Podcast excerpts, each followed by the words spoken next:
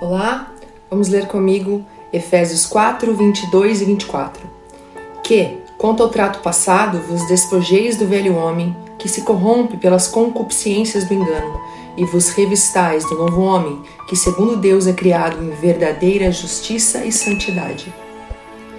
Para entender o que significa despojar do velho homem, precisamos compreender a palavra-chave despojar.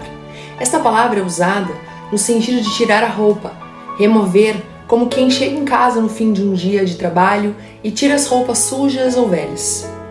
E o velho homem é comparado a esses trajes. E que, assim como uma natureza pecaminosa e corrompida pelo pecado, devemos nos desfazer desta veste velha. E isso só é possível em Jesus Cristo, quando esse velho homem é removido e recebemos novas vestes, chamado também de novo homem, que é um homem regenerado através de Cristo, refeito para uma nova vida completamente diferente da anterior. A salvação envolve uma renovação da mente e do caráter, e que por isso, em Jesus, o velho homem não existe mais. Ele está morto e crucificado com Cristo. Não podemos mais viver como antes, nos desejos e concupiscências do passado.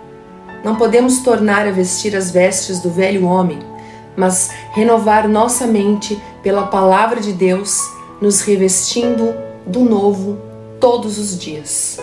Amém? Deus te abençoe.